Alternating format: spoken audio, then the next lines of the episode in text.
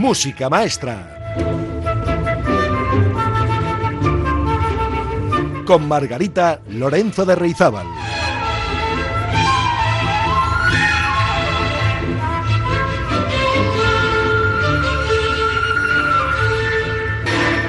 Hola, amigas y amigos. ¿Cómo llevan la resaca de tanto champán, tantas comilonas y tantos días festivos? Pues ya está, ya se han acabado las Navidades y parece que fue ayer cuando celebrábamos la cena de Nochebuena. Pues ahora toca seguir con las rutinas de cada día de la semana, hasta las siguientes vacaciones o mini vacaciones. Pero no vamos a ser perezosos, nos vamos a poner a ello con ilusiones renovadas y a ver si aprendemos a disfrutar de lo que tenemos, en vez de hundirnos en la miseria por lo que no tenemos. Tampoco es que seamos conformistas, ¿eh? Que va. Yo, por ejemplo, aspiro a que este humilde programa tenga una amplia difusión y ambiciono llegar a mucha gente para poder compartir mucha buena música. ¿Y que, qué voy a hacer para conseguirlo? Pues lo único que se puede hacer cuando uno persigue un sueño, trabajar y trabajar, poner ilusión y pasión en cada uno de los programas para engancharles a ustedes y que disfruten conmigo. Este es mi propósito para este año 2022 que comenzamos hoy en Música Maestra, por cierto, con el programa número 90. ¿Y de qué vamos a hablar hoy?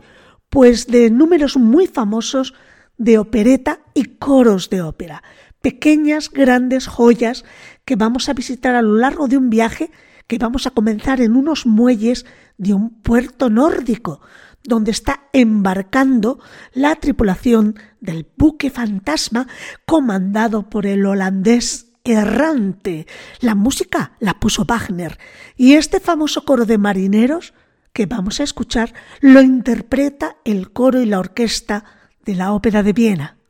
Música maestra.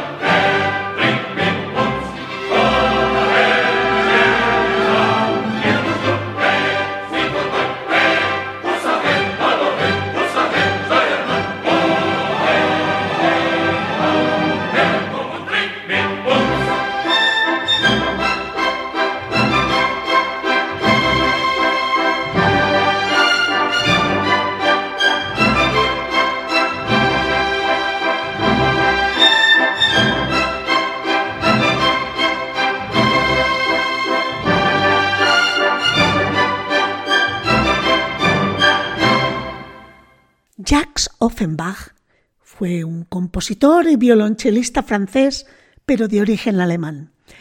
La opereta francesa tiene en este compositor, en Jacques Offenbach, a su representante más universal.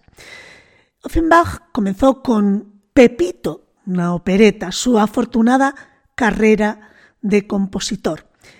Incluso en 1855 abrió un teatro propio que llamó Teatro de Buffet Parisien. En esta época, Jacques Offenbach celebró enormes éxitos. Escribió más de 100 óperas bufas y operetas. sus operetas eran ligeras como el champán y todas tenían interludios de baile. El público parisino quedó encantado. Offenbach había logrado establecer la opereta de entretenimiento como un género completamente independiente. Entre sus obras más famosas están La vida parisina, Orfeo en los infiernos con el popular Can Can.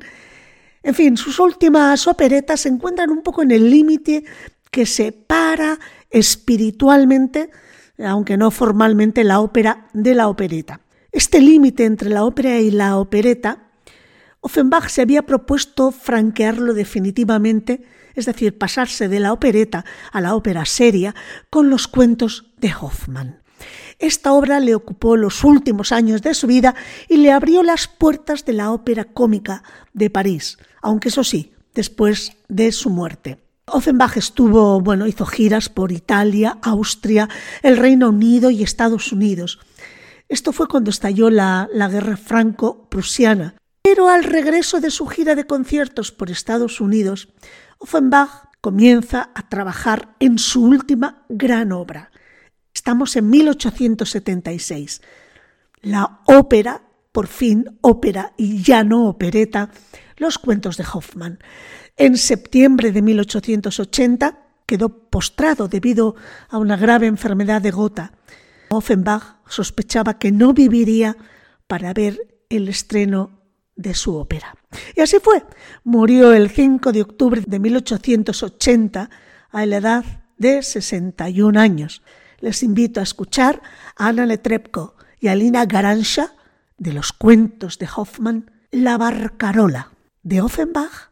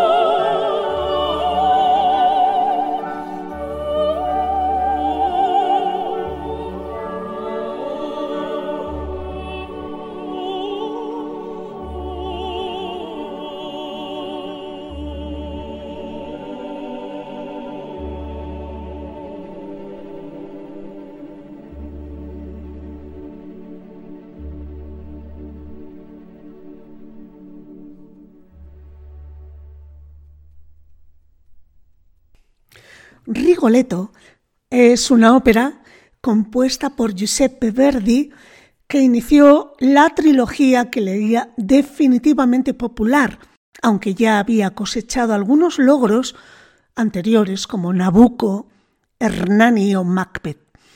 En una Italia convulsa, camino de lo que sería dos décadas después la unificación del país trasalpino, Verdi comenzó a ser considerado un héroe, gracias a coros tan famosos como el Va pensiero, o Patria opresa, o Un pato, un juramento de sus óperas.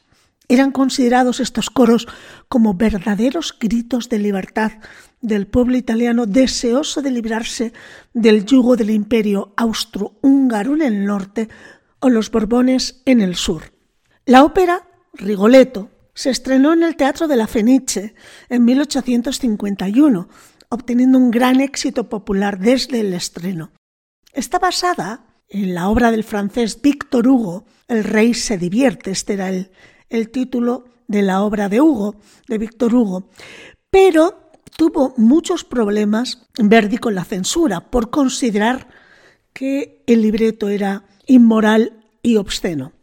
Tras un tira y afloja entre los censores y el compositor, este consiguió mantener lo fundamental y solo cambió el emplazamiento de la obra de Francia al Ducado de Mantua y otras cosas menores. Les invito a escuchar un aria que pertenece a la segunda escena del acto primero que se titula Caro Nome. La chica, engañada, siempre hay una en las óperas, de nombre Gilda, es hija del bufón Rigoletto y acaba de conocer en la iglesia a un joven aparentemente formal, respetuoso, de quien se enamora y que se ha identificado como un estudiante, un estudiante pobre para más señas. Pero en realidad se trata del cínico y malvado duque. Pues Gilda, en este caso, es la soprano Lisette Oropesa. Magnífica.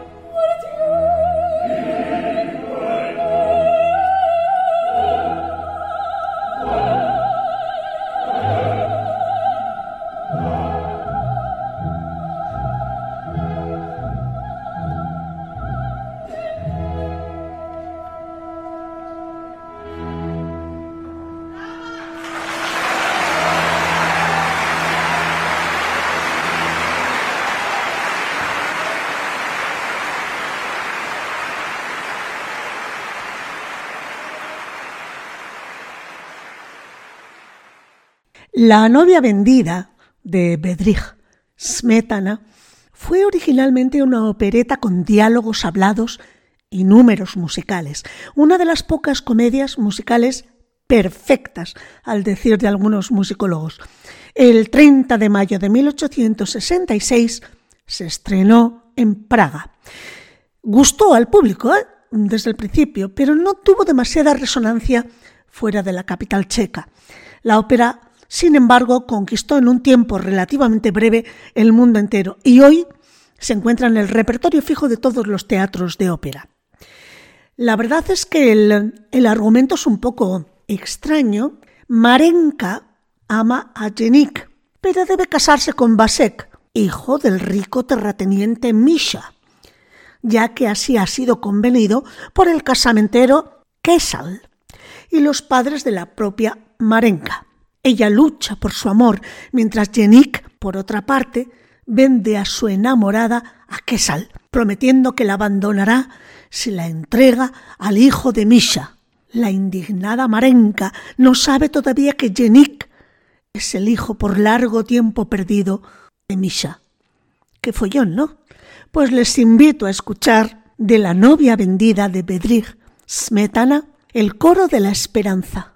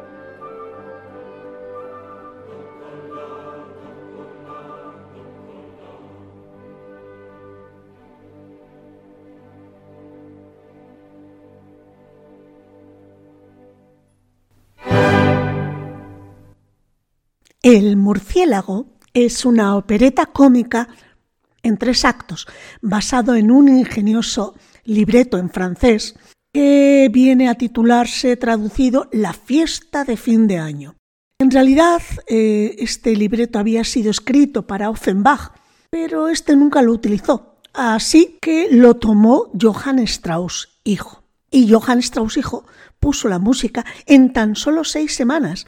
En realidad, se trata de una opereta sobre la cual el compositor y director Weingartner diría que el murciélago no es la mejor opereta, es la opereta.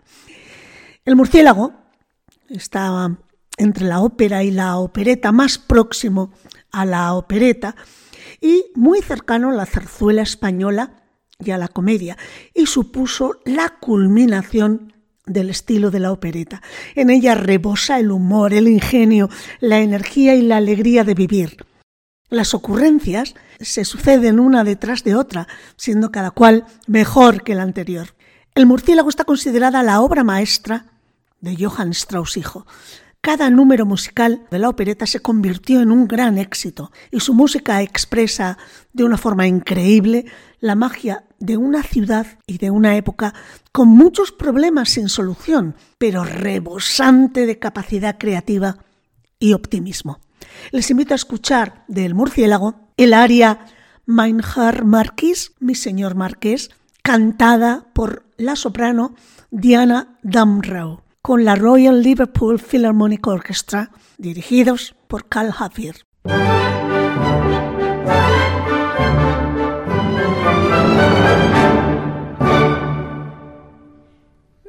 Herr Marquis, ein Mann wie Sie, sollt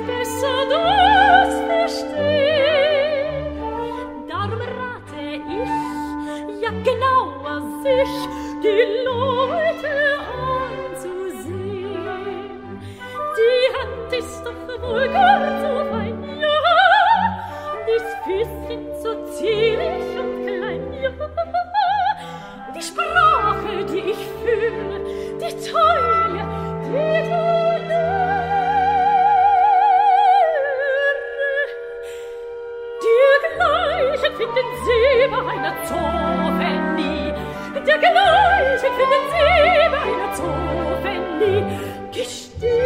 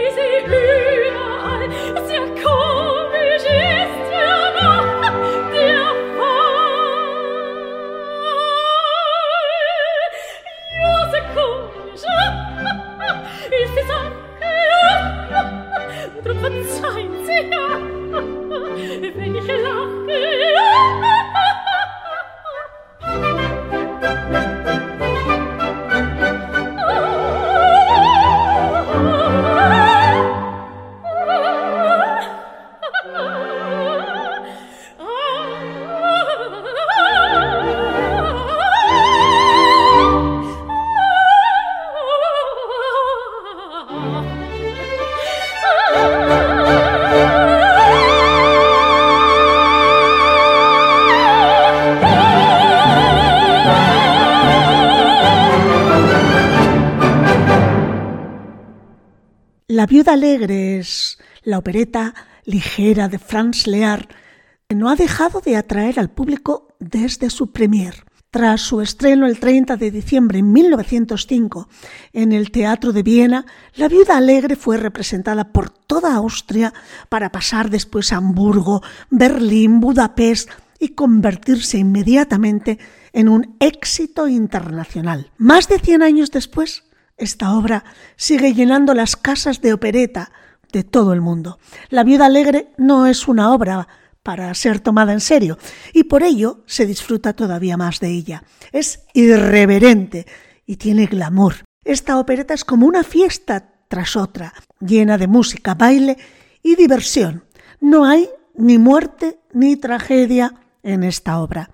A pesar de su maravilloso don para la melodía, Franz Lear, el compositor, no pretendió crear una gran música. El genio de Lear lo encontramos más bien en el homenaje que hace a algunas de las mejores tradiciones de la ópera bufa, reinventándolas para sus contemporáneos al mismo tiempo que consiguió restaurar el valor de la opereta vienesa. Les invito a escuchar el vals de la viuda alegre de Franz Lear.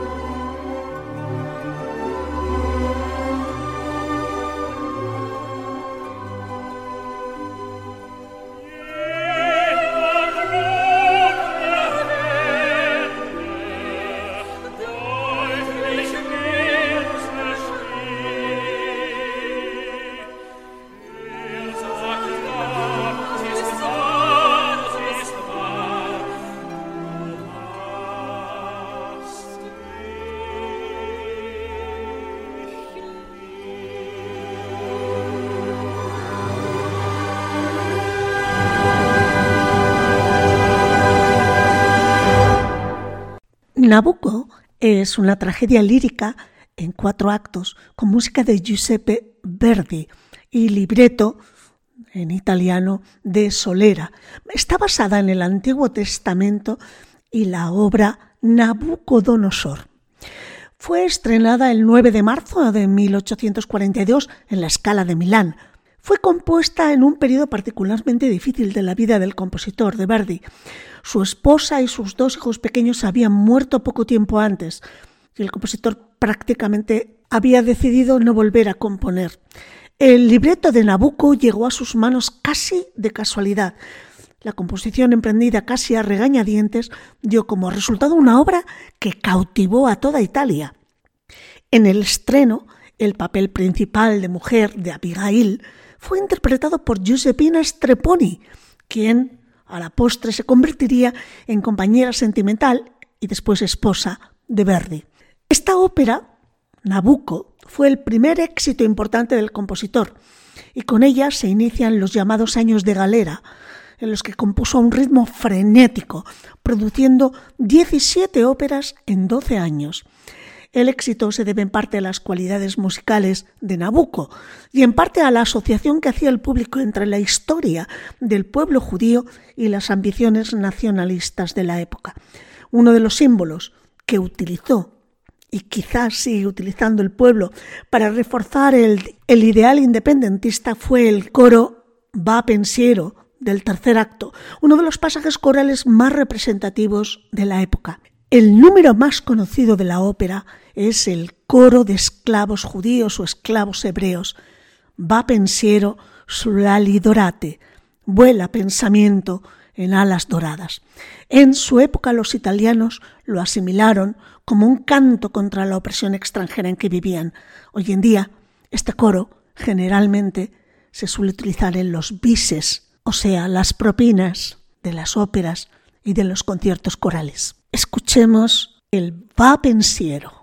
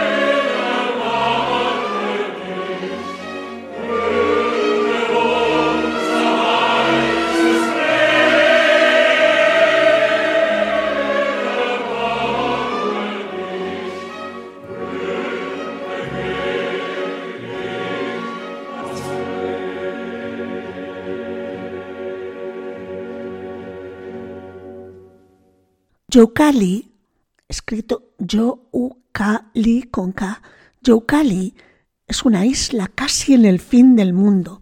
Es la tierra donde desaparecen las ansiedades. Es el país de nuestros deseos.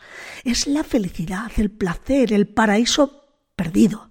Pero también Youkali es el título de una canción, un tango habanera del compositor alemán Kurt Weill, conocido por su colaboración con Bertolt Brecht en la ópera de los tres peniques. Youkali es una de las piezas, uno de los números que compuso Kurt para la obra María Galante en 1935. Alemania en estos momentos está en los primeros años del nazismo. Hitler asume el poder absoluto y se convierte en canciller del Reich y Führer. En 1935 se promulgan las leyes que privan a los judíos alemanes de su ciudadanía y decretan su expulsión de cargos públicos y actividades económicas el mundo ha empezado a cambiar y Youkali es el paraíso en donde refugiarse de una realidad cada vez más terrible. Es la esperanza.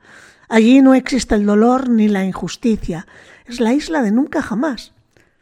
Pero solo existen los sueños. Cuando estamos a punto de llegar a ella, pluf, nos despertamos. Esto fue lo que quiso retratar Kurt Weill poniendo música en forma de un tango y habanera a este número de su ópera María Galante.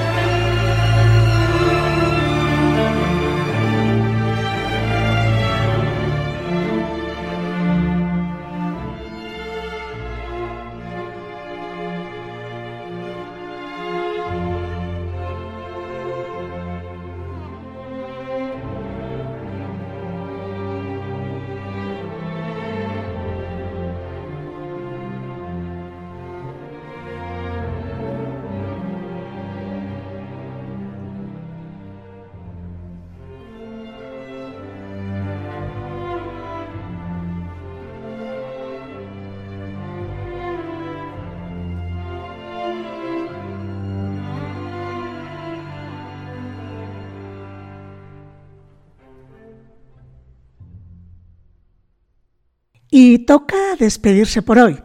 Qué rápido se me ha pasado el tiempo. Espero que este pequeño acercamiento a la opereta del programa de hoy les haya gustado. Seguiremos con la opereta en otros programas porque es bastante desconocida por el gran público que siempre ha preferido la ópera, porque también en el teatro lírico, amigas y amigos, hay clases.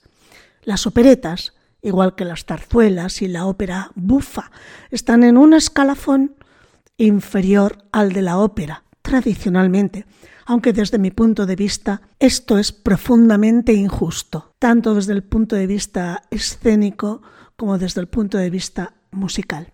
Pero de eso hablaremos otro día, porque da para mucho. ¿Con qué nos vamos a despedir hoy? Pues con una obra de Shakespeare, Romeo y Julieta, con la música que puso para ella Charles Gounod. Y si bien el texto sigue la obra dramática, la música que se emplea, que empleó Gounod en algunos pasajes, poco tiene que ver con la época en que se desarrollaba la dramática historia de amor de Romeo y Julieta. Es precisamente el caso del aria que nos ocupa hoy, que es un vals en toda regla, algo que satisfizo no solo al público de la Ópera de París, sino a la esposa del empresario del teatro lyrique, que por lo visto era una gran amante del vals. Veux vivre es el aria de Julieta del acto primero. Se celebra una fiesta en casa de los Capuleto. Se encuentra como invitado París, que se pretende que sea el esposo de Julieta. Pero ésta se siente demasiado joven y llena de vida para pensar en bodas y llevar una vida de mujer seria y casada. Y esto es lo que expone en el que ella quiere vivir. Pues nosotros también. Hasta la próxima semana, amigas y amigos. Que la música les acompañe.